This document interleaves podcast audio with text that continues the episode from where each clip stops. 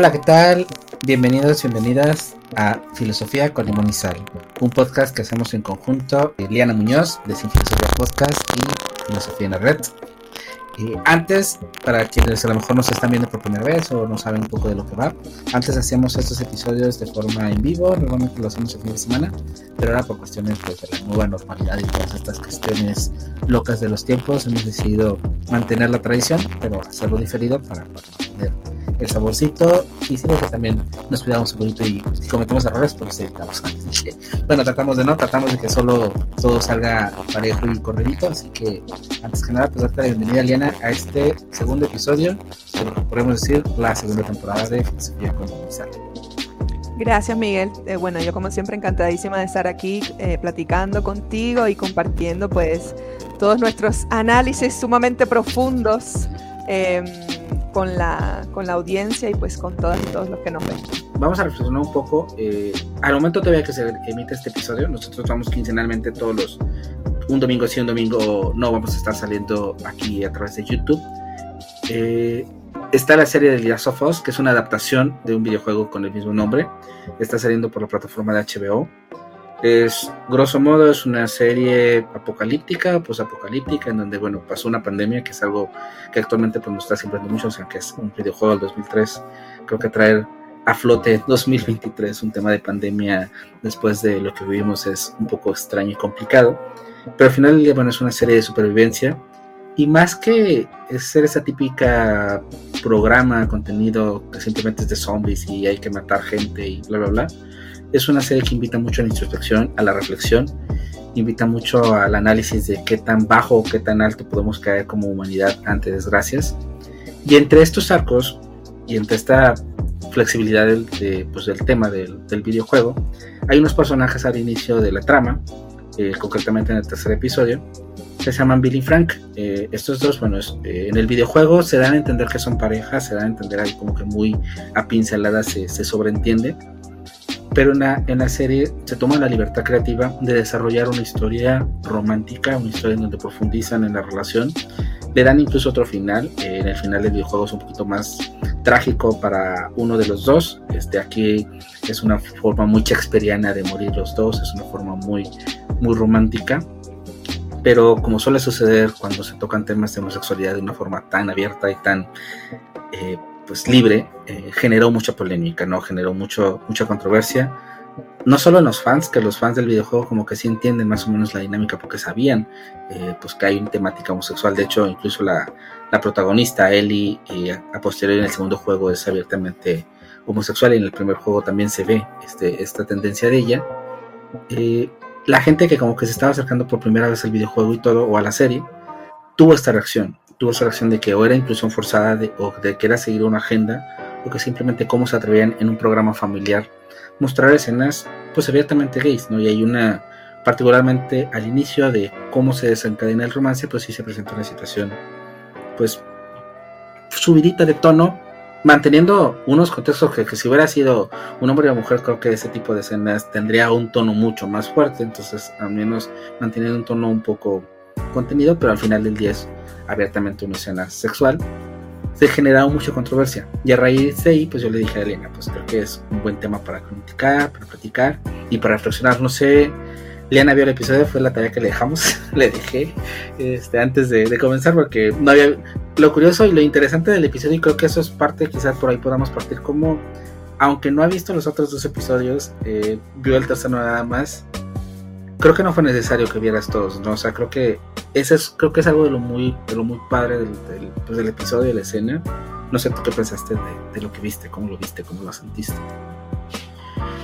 Pues sí, como, como tú dices, Miguel, pues tuve esa tarea de ver, de ver ese episodio en particular porque era el tema que íbamos a hablar. Em, yo quería ver la serie ya desde hace un tiempo eh, porque pues todo el mundo está hablando de la serie y digamos, que le había dado tiempo porque yo sinceramente no soy mucho de ver series, siempre lo digo. Eh, no porque no me gusten, sino porque no, no, me queda mucho tiempo, la verdad. Eh, pero tuve la tarea y vi el, el, capítulo, en particular el capítulo número 3. Y, mm, y wow, o sea, no, no me lo esperaba porque ya yo sabía un poco la temática de qué iba pero sí me tomó por sorpresa. Yo comencé a ver el capítulo en cuestión y, me tomó por sorpresa cómo se fueron desarrollando pues toda la trama, los personajes, eh, lo que vi me hizo reflexionar mucho, pensar mucho. Y, y, pues me, me alegra y veo como algo sumamente importante que se esté visibilizando eh, este tipo de cuestiones, como puede ser que, bueno, desde mi punto de vista, se, se está hablando sobre un amor homosexual, vamos a decirlo así, un amor homosexual, una relación amorosa eh, homosexual entre dos hombres del mismo sexo, en este caso. Y, y la manera en la que se aborda, ya quizás eso vamos a hablar ya de forma puntual, pero la manera en la que se aborda me resultó sumamente interesante y sumamente acertada, por lo menos desde mi opinión. Eh, siempre quedan ahí sus pequeños prejuicios, obviamente, eh, pero digamos que de manera general lo vi como algo bastante acertado y como algo necesario eh, desde el punto de vista de la visibilidad que se le da a este tipo de, temáticas que son tan polémicas por supuesto, pero que, como decía, en mi opinión se, aborda de una manera bastante, bastante correcta y bastante mm, diferente, digamos, eso es lo que pudiese decir. Pero sí, en algún momento, y lo voy a confesar al inicio, como que mm, la sorpresa se volvió un poco también impacto, como que me, quedé así, porque no me lo esperaba.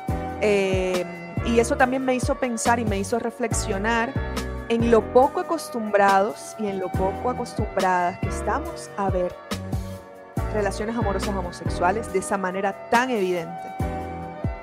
Y cómo eso pues genera ese, o puede generar, no a todas ni todos obviamente, pero sí puede generar ese pequeño impacto, por lo menos en un inicio, pero más que todo es de sorpresa.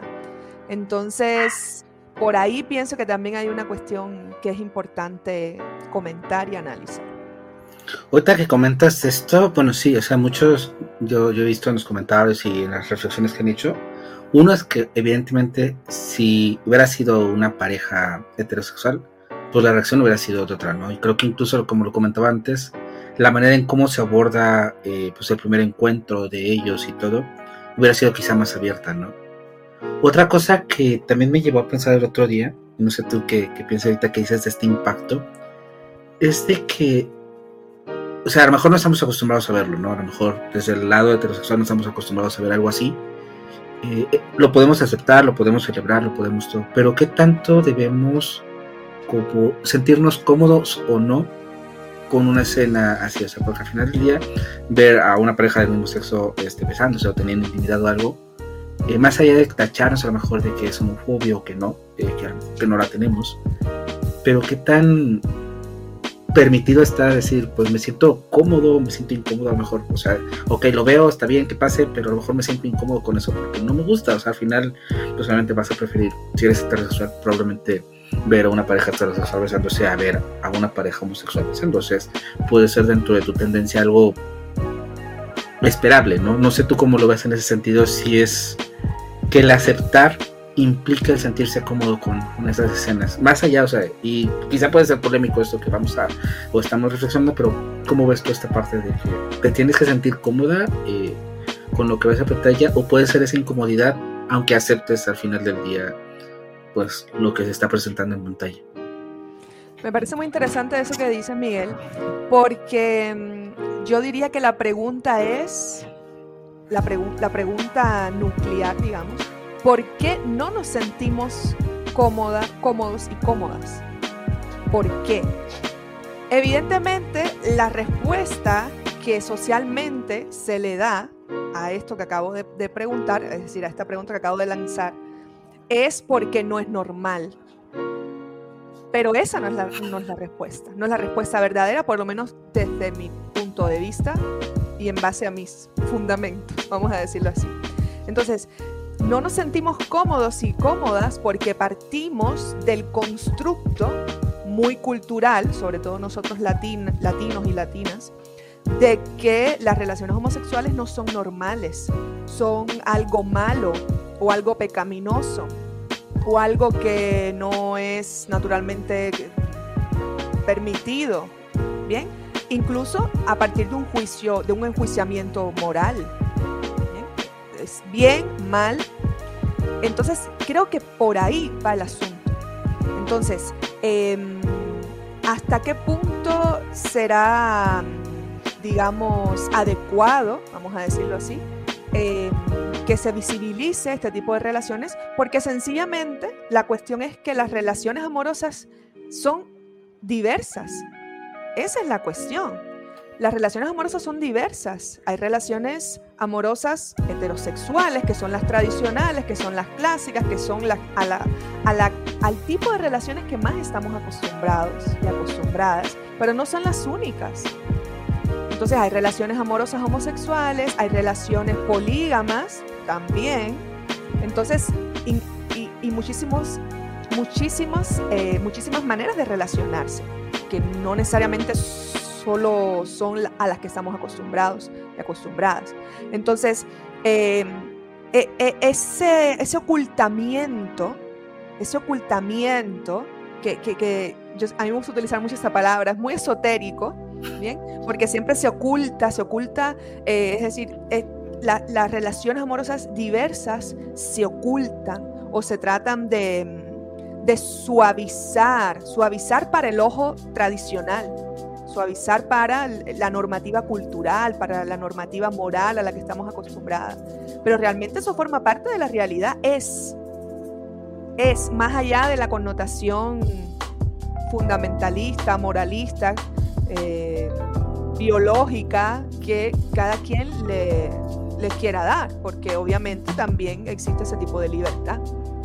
Pero es, existe. Entonces, en ese sentido, me parece que, que no tenemos que estar de acuerdo.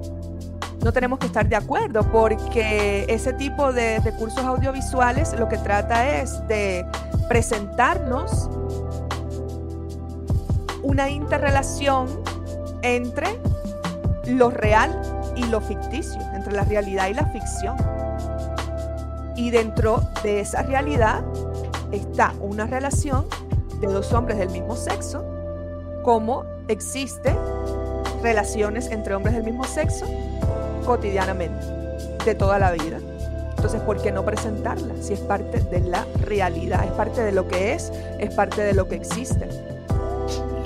Otra que hablas de esto de la realidad, eh, bueno, yo como alguien que conoció la historia, que conoce la historia así del videojuego y todo, cuando veí pues los personajes, pues a mí no se me hizo, se me hizo algo esperable, porque como, comentaba al inicio, aunque no es muy obvio en el videojuego, aunque no lo declaran así abiertamente, es mi pareja, este, a estos dos personajes, Lynn y Frank, se da a entender a posteriori que tienen el encuentro de los personajes principales, que son parejas, se deja, se deja ahí muy sutilmente, pero se deja marcado que, que son pareja. Eh, hay algo muy de moda ahorita, o una frasecita muy, muy, muy que cala mucho de moda, que es inclusión forzada, que es en donde se da que, pues, a fuerzas las pues las compañías de entretenimiento están metiendo agenda, que están sumando, que están metiendo personajes diversos, que para simplemente generar más, bla, bla, bla, bla, bla. Y se habla de estos, esta inclusión forzada, ¿no? Que probablemente en algunos, quizá en algunos casos puede aplicar, porque quizá en algunos casos simplemente se hace simplemente para tratar de explotar una minoría y ver por dónde canalizar. Y por otras partes se hace de una forma integral, se hace una, porta, una parte bonita. Desde mi perspectiva, lo que vimos en el tercer episodio de la serie creo que no es una inclusión forzada, creo que es algo que se hace de una manera elegante, se hace de una manera bien, y aunque se aleja de la trama del pues del contenido general de cómo termina el videojuego, que es una adaptación y tiene sus libertades, al final del día comulga con la historia y no es de que se inventaron que ellos eran homosexuales, sino simplemente los presentan como tal y no añaden o ponen más de lo que deberían de quitar más que una historia romántica, no marcan en un, en un marco romántico. ¿Tú cómo lo viste? Tú ahora sí que a lo mejor a lo mejor llegar un poco no tan empapada de, lo, de la trama original, lo viste y dijiste, esto es HBO quiere, quiere evangelizar a sus espectadores y meter ahí a los gays, o realmente lo viste como algo que formaba parte de la de una manera natural. ¿Cómo viste tú ahí? A ver, bueno, voy a comenzar eh, pues tratando de, dar mi posicionamiento, que es muy particular obviamente, acerca de este tema de la inclusión forzada, antes de, comentar un poco qué me pareció con respecto a este capítulo de la serie y a lo que trata específicamente. Eh, el tema de la inclusión forzada, como tantos temas, em, son utilizados muchas veces para cancelar determinadas temáticas a determinadas personas y, sobre todo, pues eso, determinadas temáticas que son sumamente polémicas, que incomodan y que molestan. Es cierto de que existe, y eso lo vemos constantemente en las fechas, por ejemplo, del orgullo gay, eh, en las fechas que, están relacionadas a la comunidad LGBTIQ, A, etcétera, y lo vemos en muchas compañías eh, que se apropian pues de, este tipo de, fechas, de este tipo de festividades eh, para vender, para eh, consumir, para posicionar su, marca, su empresa y pues luego cuando pasa esta, estas fechas o esta oportunidad de mercadeo o esta oportunidad de promoción, pues sencillamente pues este tipo de marcas y empresas se olvidan de la verdadera lucha que ha tenido pues eh, esta comunidad o que tienen estas comunidades porque hay mucha diversidad dentro de, dentro de ellas. Igual, marcas que y empresas que con su accionar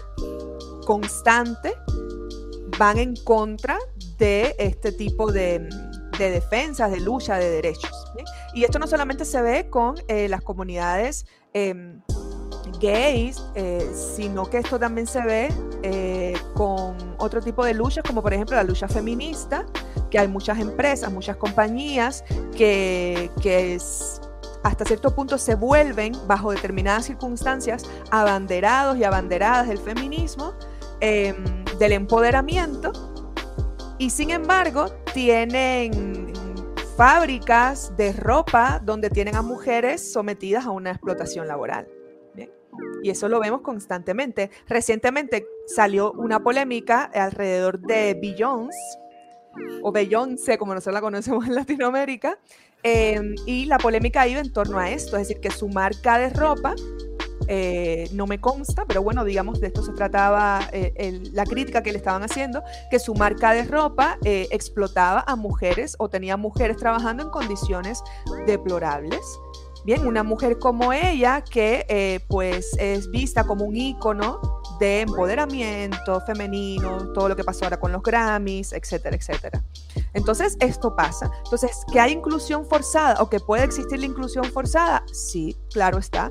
Pero, como decía anteriormente, muchas veces este tema de la inclusión forzada se utiliza, que me atrevería a decir es en la mayor parte de los casos, se utiliza para eliminar problemáticas que incomodan, problemáticas que deconstruyen cosas, problemáticas que ponen en tela de juicio es esa normatividad a la que estamos tan acostumbrados y acostumbradas. Entonces, en el caso particular de, las, del capítulo, porque bueno, fue el único capítulo que vi, prometo ver el resto de capítulos, pero en el caso del capítulo en cuestión y de la temática en cuestión que se desarrolla todo en ese capítulo, eso es lo bueno, Em, yo no vi ningún, ningún tipo de inclusión forzada, por lo menos desde mi punto de vista. Claro, yo tampoco, y eso es lo interesante, yo no tengo conocimiento del juego, por ejemplo, no sabía eh, hasta que platiqué contigo, pues de que en el videojuego pues ya hay determinadas insinuaciones, porque también eh, pues ese miedo a, a, a, trastocar e, esas cuestiones tradicionales pues hacen que usualmente no se presenten este tipo de cosas de manera evidente, sino que se presenten así como que escondidas. Esto mismo pasó, por ejemplo, con la serie Stranger Things, con este personaje que ahora no me acuerdo el nombre, Miguel, no sé si tú te acuerdas. Ah, la, la chica esta Ajá, la chica, pero no con la chica, sino con el chico, con el que primero, eh, pues... Eh, ah, jajaja, sí, sí, sí, con el chico, sí, sí, el niño. sí, sí, sí. Bill, Billy, Billy, Ajá, Billy, creo que se llamaba así. Ejemplo, que estaba toda esta, todas estas teorías y un montón de videos que si era homosexual, que si no era homosexual. Y entonces, hace poco también salió, pues, toda esta polémica porque él, de manera personal, él como, como actor, como persona, que ahora mismo no recuerdo su nombre, salió y, e hizo una publicación como que eh, eh, reconoció, pues no reconoció, porque al fin, al fin, de cuentas nadie tiene por qué estar reconociendo nada, pero digamos que públicamente dijo de que era homosexual, así como su personaje. Entonces, en un mismo mm, pronunciamiento, vamos a decirlo así, em, estaba reconociendo la homosexualidad tanto del personaje como la suya propia. Pero en la serie como que se deja ver cosas, pero no se hace evidente. Y creo que una de las razones por las que no se hace evidente es por este tipo de polémicas que puede generar. Entonces, en el caso específico de, esta serie, em, a mí no me pareció en lo absoluto inclusión forzada. ¿Por qué? Porque la trama gira en torno a la relación de, estos dos personajes. Es decir, no, no puedo pensar en, ese capítulo en particular y en la trama si no es si no es en relación a ellos dos. Ah, que si tú me dices, bueno, pero es, esa, esa, misma relación amorosa la pudo, la pudo tener un, hombre y una mujer, por ejemplo. Sí, también la pudieron tener dos mujeres, pero es una relación amorosa. ¿Qué importa si es entre un hombre y un hombre, entre un hombre y una mujer, entre dos mujeres, entre es una relación amorosa, porque ahí lo importante, y aquí es a donde voy al punto, lo importante de la trama y de ese capítulo no es que ellos fueran homosexuales, era su relación amorosa, cómo comienza, cómo em, el, intento y las ganas de sobrevivir ante las circunstancias apocalípticas en, en las que se encuentran están relacionadas directamente con su amor, con la manera en la que ellos se aman, eh, con la manera en que se apoyan, con la manera en la que se complementan. Eso es lo importante, no, no qué, qué género tienen o qué sexo tienen. Eso no es lo importante. Claro, nosotros le damos importancia a eso, pero le damos importancia a eso por todo esto, pues que obviamente eh, no, no, nos está eh, determinando constantemente. Y estas polémicas cada vez se hacen más presentes porque eso lo vimos también con la película de Buzz Lightyear y pues con un montón de cosas lo estamos viendo y como todo el mundo pues sale todo, no, porque qué va a decir mi hijo, mi hija, los niños y cuestiones de ese tipo. Em, que no creo. Es decir, y, cuando se habla de normalizar, no es normalizar en el sentido de que em, este tipo de cosas sean anormales, sino normalizar más que todo para darle visibilidad, para que se muestre lo que ya es normal, porque es real, forma parte, existe, está ahí, lo queramos esconder o no, nos guste o no, nos incomode o no. Ahorita que, que hablas esto de, cómo gira la trama, algo que me gustó mucho a mí también, eh, que rescato, es, y bueno, tú lo comentaste en, en el previo, cómo nos íbamos preparando, la no sexualización. Al final del día, si bien de tono, o sea, obviamente eh, se encuentran, hay una cena, después pasa lo que tiene que pasar, y ahí es quizá eso lo, lo sexual, pero de ahí en más ya no vemos esto, o sea, ya no es una serie que, o un, un episodio que se encare solo en mostrar que tienen sexo y nada más, o sea, se sobreentiende que lo mantienen, pero trabajan en la relación, trabajan en el amor, trabajan en cómo ellos están integrados, en cómo evoluciona el personaje. No vi que era una persona muy retraída, una persona media conspiranoica y media todo, aunque sigue, aunque lo sigue siendo a un momento, en un momento, en una escena muy, tierna, en donde está con unas fresas, acepta que tiene miedo de perderle, tiene, siente miedo por primera vez porque lo descubre en él, descubre toda su totalidad. O sea, vas van construyendo un personaje se van construyendo los dos de una manera genial. En lenguaje cinematográfico, la casa al inicio es una casa muy desalineada, sucia, sin vida, y conforme va llegando Frank a su vida y conforme él se va dejando entrar, y también Frank con esas particularidades de pues de no dejarse dejar, o sea, no de tirarse simplemente por más que estén solos y viviendo en un apocalipsis, pues cuidar flores, pintar, lo que sea. La casa cambia totalmente al final y se muestra una casa viva, una casa con colores. Y es una alegoría netamente del personaje de, de Bill, en donde de ser una persona retraída, el amor lo transformó y lo llevó a ser una persona más abierta, más entregada. La carta final que, que le entrega Joel, la carta de suicidio, es una carta donde él acepta que odiaba al mundo, que todo, le parecía mal y todo lo que sea. Pero al final del día, cuando lo encuentra Frank, todo cambia. Y entonces ahí es donde se da uno cuenta, al menos para mí, y yo por eso le propuse el título del capítulo de este episodio, Aliena de Amor es Amor, que es una frase que también genera mucha polémica, sobre todo cuando se usa en el, el matiz este, de pues, el orgullo gay y todo, porque es porque se puede caer al cliché de que el amor romántico solo es eso y bla, bla, bla.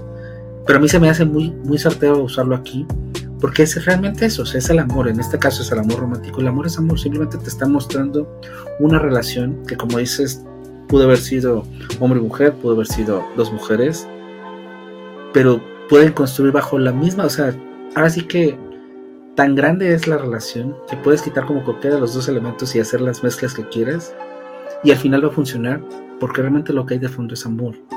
Y eso me, me parece espectacular porque incluso alguien no homosexual, eh, si estás abierto a lo que estás viendo, te puedes identificar e incluso lo puedes anhelar, puedes anhelar una relación así, o sea, imaginarte que ellos pasan 20 años juntos, que ahorita quizá vamos a esta parte de, los mayores, pues imaginarte que pasas 20 años juntos con alguien, de que sea alguien que tú te permites o entrar o que entre a tu vida, te pueda transformar, te pueda hacer en medio de toda una situación horrenda del mundo, tener luz, tener esperanza, tener emotividad, o sea, ¿quién no quisiera una relación así?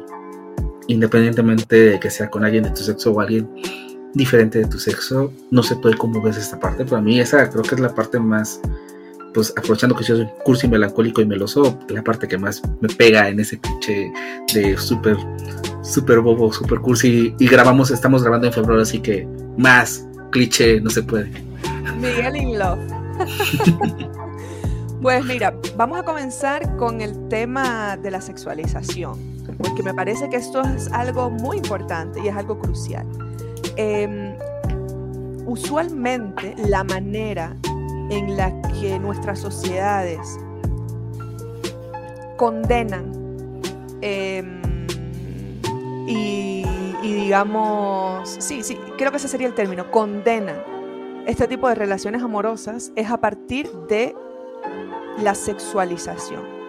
Y cuando digo esto no es porque la sexualización no es porque el sexo sea malo, no es porque la sexualidad sea mala, pero la sexualización sí lo es. ¿Por qué? Porque la sexualización de algo es reducir ese algo, limitar ese algo, en este caso pues a lo sexual. Y a lo sexual no, es decir, a lo sexual ni tan siquiera de manera... Em, abierta, de manera inteligente, de manera, digamos, sensitiva, no, sino a, lo sexual de manera morbosa, de manera oscura, de manera moralista. Entonces, usualmente cuando se piensa en una relación amorosa homosexual, inmediatamente pues está esta satanización. No, esto no lo pueden ver los niños, esto es una falta de respeto, esto es una ofensa porque eso es morboso, es, es eh, sexual, pero relacionado con, lo morboso, o, cuestiones de este tipo, que en la actualidad pareciera que ya están muy pasadas de moda, pero la verdad es que no. Es decir, la verdad es que no, están muy presentes, están muy a flor de piel de, de, todos nosotros y de todas nosotras.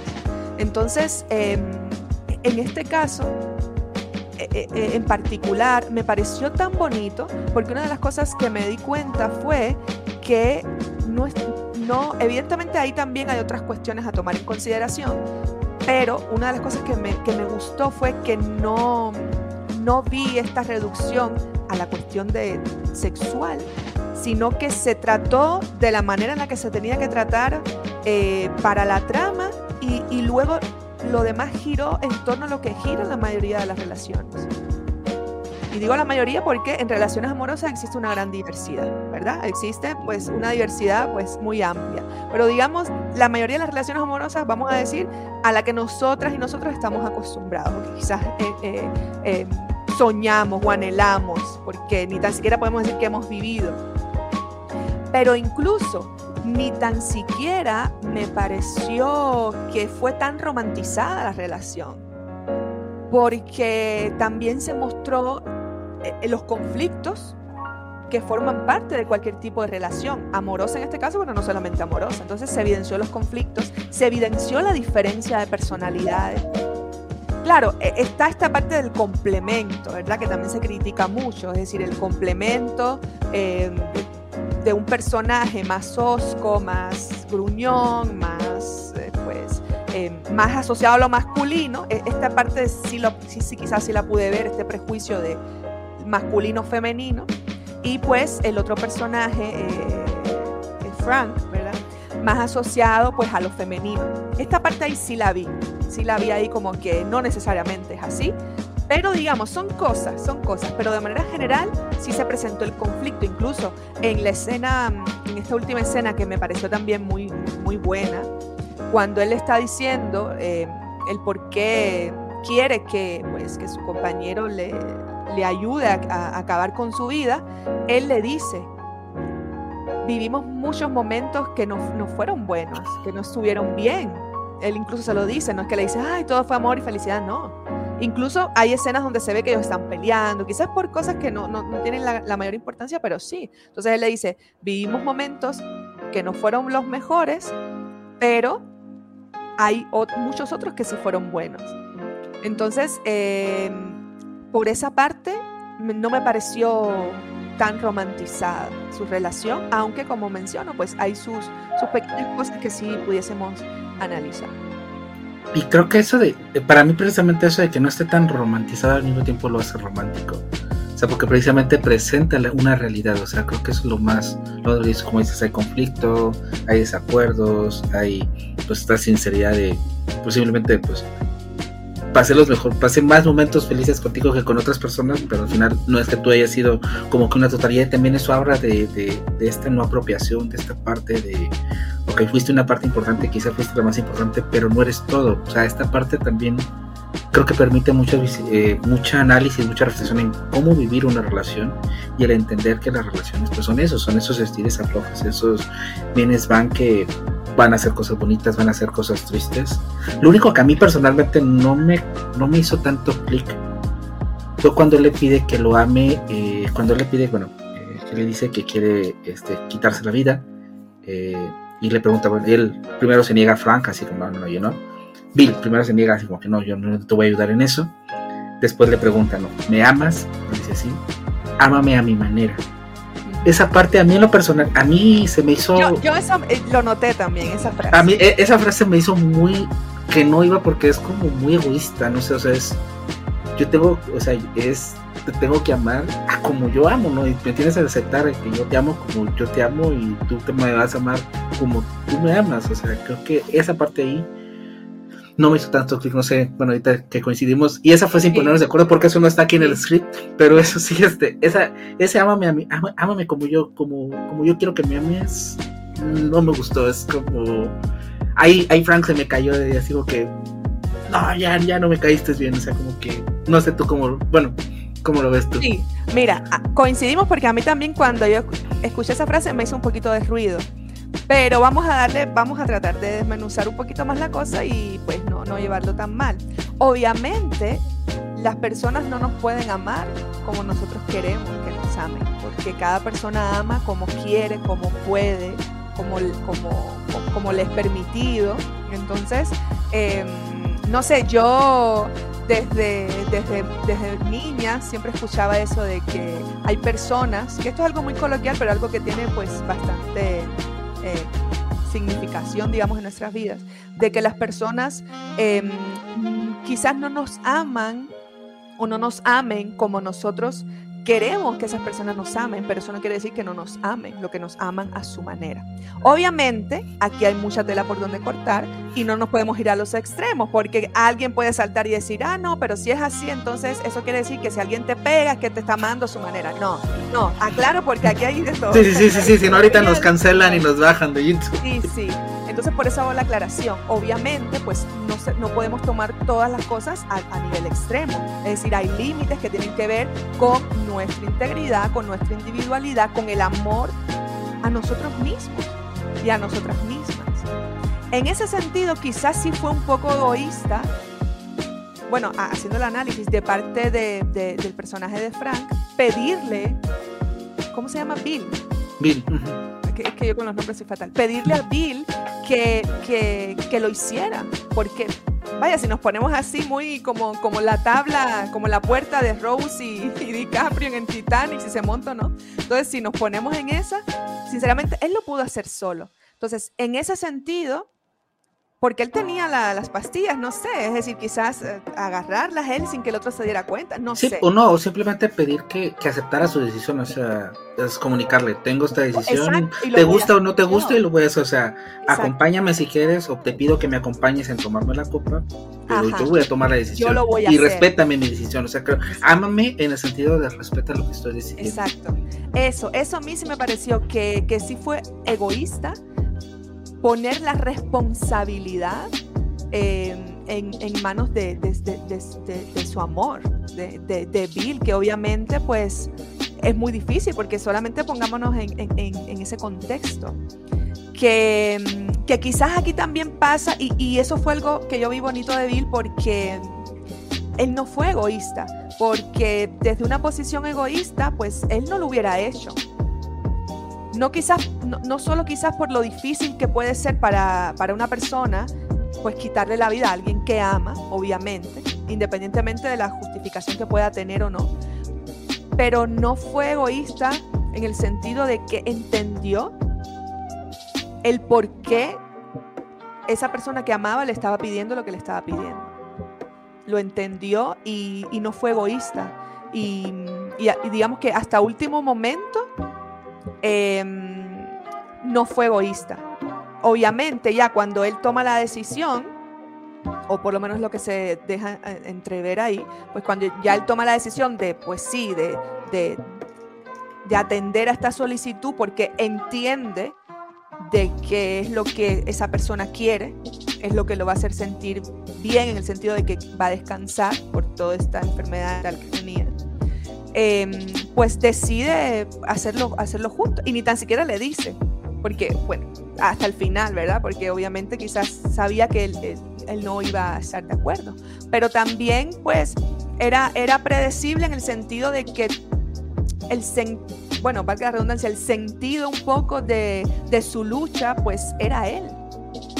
O se había convertido en él, porque al inicio no era así, pero con, con el pasar de los años, el, sentido de su lucha y el sentido de su vida un poco se había, eh, había sido él. Y también esto puede ser muy polémico, porque quizás otras personas pueden decir, bueno, pero el, sentido de nuestra existencia no puede depender de otra persona. Y es válido también pensarlo así, pero lo, interesante y lo bonito de esto es que esa fue su decisión. Él lo quiso así y él lo decidió así y, pues eso también tiene que ver mucho, ¿verdad? Eh, y obviamente es muy complejo, pero eh, sí pienso de que no fue egoísta. Quizás Fran fue egoísta al pedirle que él lo hiciera, pero Bill no fue egoísta, eh, pero en ese sentido de, manifestar su amor. Esa fue quizás también la manera en la que él manifestaba su amor, de, de, no ser egoísta y de entender qué era lo que el otro, es, es, ese otro que él amaba, necesitaba o creía necesitar. Repito, a los extremos nunca lo podemos tomar y obviamente esto es muy polémico y no tiene por qué ser entendido así, pero para ver todas las aristas aquí que pueden estar atravesadas en, en esta situación. Sí, yo también, tío, cuando, cuando vi esa parte dije, no, o sea, no sé, era plantear simplemente respeta mi decisión y hasta ahí, o sea, ya la, la otra parte sí me hizo, yo sé, y, y contrario, a lo mejor la decisión ahí que toma en la trama este Bill al no decirle es que porque si no le iba a aceptar el otro, entonces porque el otro porque el otro también se iba a negar si él estaba aceptando hacerlo en un primer momento. O sea, creo que ahí sí, quizá ahí podemos entrever un poco esta, esta dis, distinción en la pareja, ¿no? Y este quizá estos puntos este, inconexo entre ellos, estos desacuerdos, y pues uno hacerlo a, a la discre totalmente sorprenderlo y el otro lo tenía que decir, no sé, como que en estos entendidos que decíamos de, de las parejas, y el cómo, por ejemplo, en la trama, eh, a los que jugaron el videojuego, a los que conocían la trama, eh, es un giro, es un giro de 360 grados, porque bueno, el personaje de Frank al final sí, o sea, sí muere, eh, él se suicida porque es infectado. la relación llega a ser tan tóxica entre ellos dos en el videojuego que él termina huyendo de donde están, se termina infectando y se termina ahorcando para evitar contagiar y para evitar propagar y Bill al final se queda y él es el que recibe a, a él y a yo y es el que nos da el tour y todo esto. Aquí hace un giro, ¿no? Hace un giro totalmente radical, pero creo que ayuda a profundizar en el personaje y ayuda a construirlo en la parte que dices, no, sí es verdad como dices que en este sentido de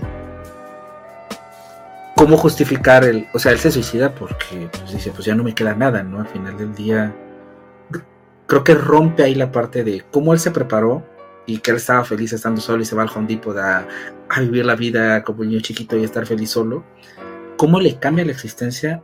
Y si bien puede ser polémico esta parte del decir, bueno, es que si no está mi complemento, mi pareja, mi, mi otra mitad, pues no soy nada y entonces mejor me quito la vida.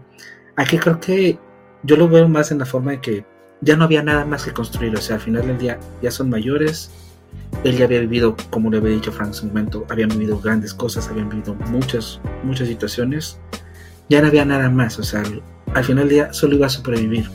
Y creo que la supervivencia, sin un sentido, no tiene sentido, valga la redundancia, sobrevivir. O sea, al final del día, eso es lo que hace el, el alelo de sobrevivir. Ahí, precisamente en el contexto apocalíptico, lo que realmente te hace esas energías para vivir es tener un sentido, un faro, un algo Puede ser una persona y eso puede ser mal o puede estar bien, dependiendo. Por ejemplo, si es una madre o es un padre, puede ser el hijo, la hija, el que le va a dar sentido y vas a luchar por mantenerte vivo por esa personita. Puede ser una pareja, puede ser lograr una cura, puede ser, etcétera, etcétera. Pero tienes que encontrar algo en que aferrarte, porque si no, entonces, ¿para qué sobrevives? O sea, al final del día, creo que es lo que nos diferencia mucho de los de esos animales o de otras especies que nosotros necesitamos un sentido para sobrevivir, no nada más vivir y estar por allí. Y creo que esto lo refleja muy bien Frank y matiza en ese sentido de cómo Bill y cómo en ese sentido pues se necesita, ¿no? Y cómo justifica su decisión a través de perder a pues a quien le cambió la vida. En esta parte, algo que yo le comentaba a Liena eh, y que me gustó, lo, lo oí en algunas reflexiones, es que se admiraban de que la relación de ellos se mantiene en una relación de mayores, o sea, al final del día, cuando se encuentran, pues ya son adultos de mediana, o sea, pasan de los 30 fácil, y si no es que más, se supone que pasan 20 años juntos, entonces andan muriendo a los 60, 60 y pico, se, estima por las canas y por todo, y como que se ven ya viejitos y ya están como que chocheando. Y eso es algo que no se ve, o sea, al final casi nunca vemos historias románticas de parejas mayores. Casi nunca vemos eh, yo celebro, por ejemplo, hay una serie, este, hay series donde presentan protagonistas, este, Gracie Frank, eh, que es una serie de Netflix de comedia, sus protagonistas son mayores, son una señora fonda y bueno, son, son gente grande y son los protagonistas eso que gira. Y yo celebro eso porque me gusta cuando le dan ese protagonismo a las personas mayores y que no las estancan en, en la típica abuelito, abuelita que nada más está para dar consejos como la mamá de, de Miguel en Coco, ¿no? O sea, que es alguien que forma parte de la trama y que desencadena. Y creo que aquí logras ver esto, o sea, logras que una historia romántica pueda calzar en personas mayores, que sí termina en tragedia y termina de forma shakespeariana, pero al final del día es algo muy romántico que otras personas hubieran optado por hacerlo en jóvenes. No sé cómo ves tú en la parte de mayor y en la parte en esta construcción de, de pareja, ¿no? Porque al final del día, pues si visualizamos siempre, bueno, me enamoro, estoy con la persona y estoy feliz para siempre a los 20, 30 y ya no vemos más allá. Y aquí vemos esta construcción hacia lo que quizás muchos que tomamos esa decisión de tener una pareja, pues quizás aspiramos muy ahí en la mente de llegar a viejitos abrazados y dándonos, cuidándonos el uno al otro y protegiéndonos. No sé cómo tú, tú ves esta parte. Es que esta es otra parte polémica y otra parte que visibiliza cosas, cosas ahí que, que pasan escondidas, porque el tema de la vejez también ha sido oculto ha sido oculto entendido de esta manera, de, la que tú mencionas. Eh, está este prejuicio, y eso lo vemos en la mayoría de, en la mayor parte de los recursos audiovisuales, em, en el cine, pues en las típicas novelas estas a las que estamos también nosotros muy acostumbrados acostumbradas, que la vejez está muy, es decir, se, se muestra muy a lo a, lo asociado a la sabiduría, esto que tú mencionas, bueno, el que aconseja el abuelito, pero el abuelito no en la trama de, de, su vida como persona, sino el abuelito como abuelito con su nieto, que es el joven y es el que el protagonista o el hijo.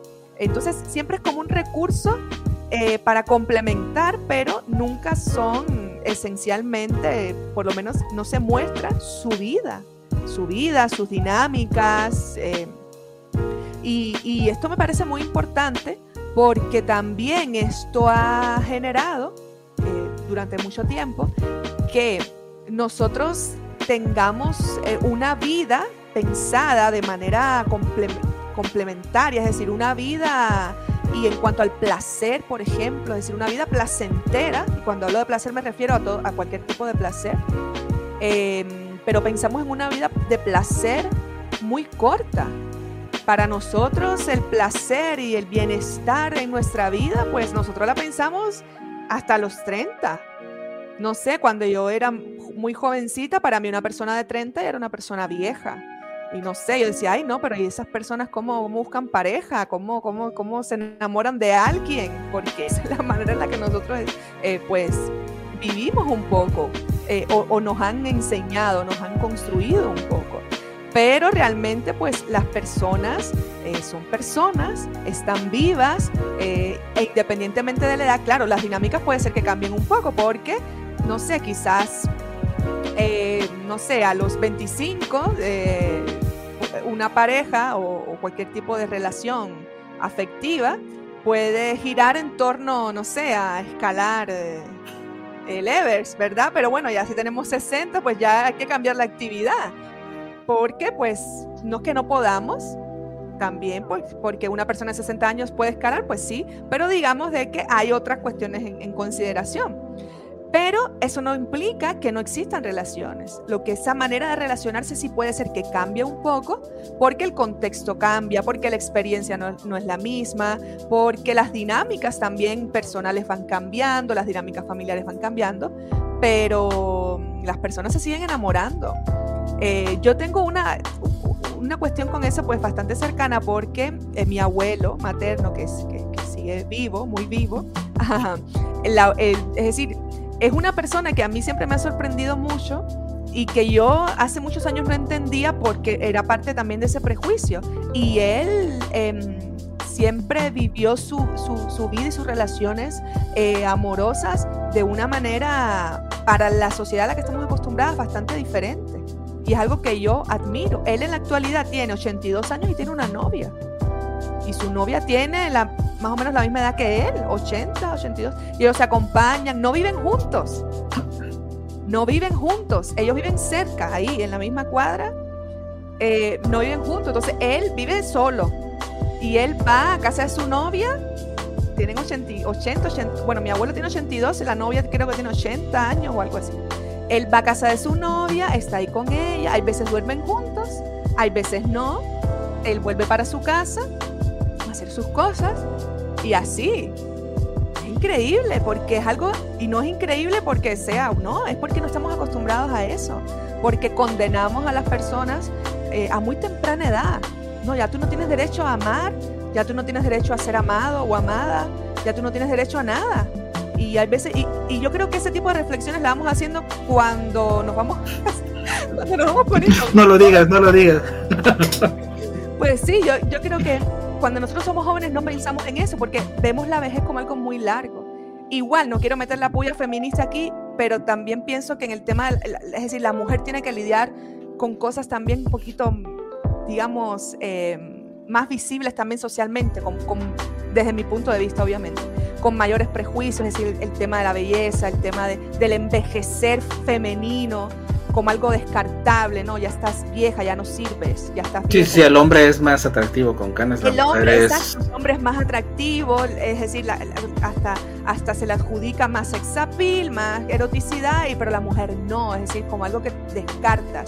Entonces, eh, pero bueno, en este caso estamos hablando de dos hombres, em, pero igual sí siento que es muy importante que se, que se muestre que, las personas, independientemente de su edad y con las particularidades de cada edad, que no son universales tampoco, porque también solemos pensar, bueno, una persona de 60 años lo que hace es esto, lo que le gusta hacer es esto, porque ya tiene 60, no, una persona de 60 años puede hacer lo mismo que una persona de 25.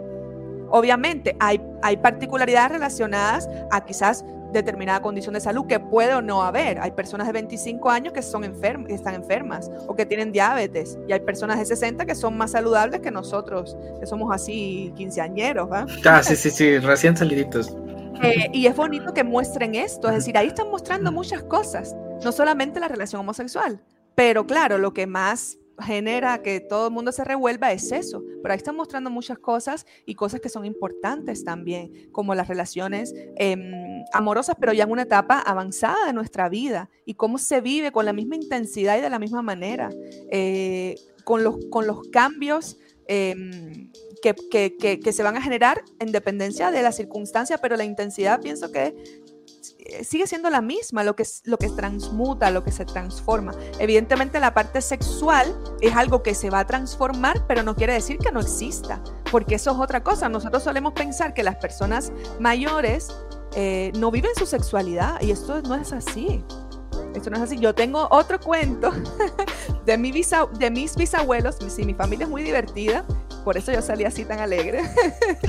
yo tengo otro cuento de mis bisabuelos, que ellos duraron mucho, eh, juntos mucho tiempo, fueron centenarios, y ellos eh, pues vivían su sexualidad a su manera, pero la vivían ya viejitos. Y es, y, y, eso es parte de la vida y hay que mostrar esas cosas que para nosotros eso, uh, no, no, eso no existe. Y sí, Sí, creo que como dices, aparte o sea, de, la, de la homosexualidad como tal, que se contensa o que causa polémica en, este capítulo en concreto, pues lo, mismo de los adultos mayores, ¿no? Que también, o sea, quizás hubieran sido hombre y mujer, quizás lo que estuvieran hablando las personas sería de que se, se atrevieron a presentar una, una relación romántica, abierta y lo que sea, de dos personas mayores, ¿no? O sea, al final del día le hubieran sacado caña de donde sea, pero creo que sí, o sea, visibiliza muchas cosas y quizá por eso es tan incómodo, pero tan necesario y tan importante hablar. Y antes de darnos ya para la conclusión, eh, también algo que a mí me gustó mucho es la parte del cuidado. Y la parte del cuidado en, tanto en que ambos se cuidan y en que cuando están enfermos, primero Frank dice que él está muy enfermo y, y después le da la vuelta a la tortilla y resulta que, que, fue Frank el que, el que está, al que hay que cuidar, ¿no? al que tiene que cuidar y acompañar. Pero algo que me llamó mi atención es cómo permanecen juntos cuando perfectamente podrían haber tomado la línea del videojuego y uno huir o el otro huir y decir, bueno, tú ya estás muy viejo, ya estás obsoleto, ya estás enfermo, no te voy a cuidar, yo te quería solo para pasarla bien o lo que sea, y me voy. Y ellos deciden mantenerse juntos. Y creo que eso en una relación también habla muy, muy padre, porque desafortunadamente en algunas relaciones de jóvenes o de adultos, cuando hay una enfermedad, cuando hay un problema, cuando hay un esto, ese famoso en la salud y en la enfermedad pasa un plano en donde ya no es relevante. Y creo que bueno, yo concluiría con eso, que para mí eso es algo muy bonito, que también mantienen esta, esta unidad en las buenas y en las malas.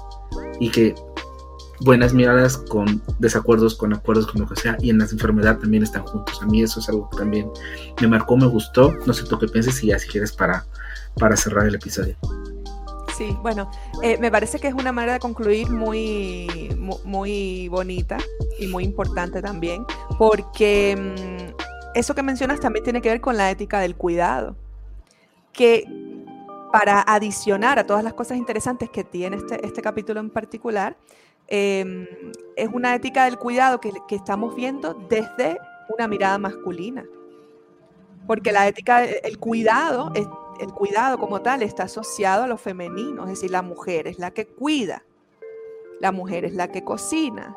Claro, quizás en este caso pues se puede ver desde un punto prejuicioso porque eh, es una pareja homosexual, pero em, no necesariamente tiene que ser de esta manera, es decir, el hombre, eh, eh, si se ve desde este punto de vista masculino, pues independientemente de su orientación sexual, puede cuidar no, no, no porque sea homosexual puede cuidar, porque se asocia a lo femenino, no.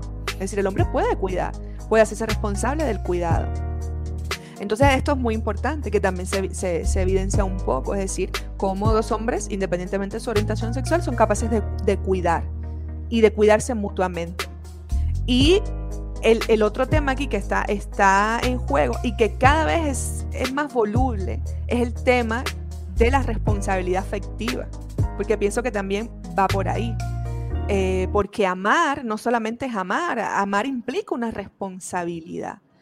Y amar implica un compromiso, por lo menos, bueno, desde la manera en la que yo lo veo. Obviamente, hay muchas maneras de entenderlo, siempre hago la aclaraciones, ¿verdad?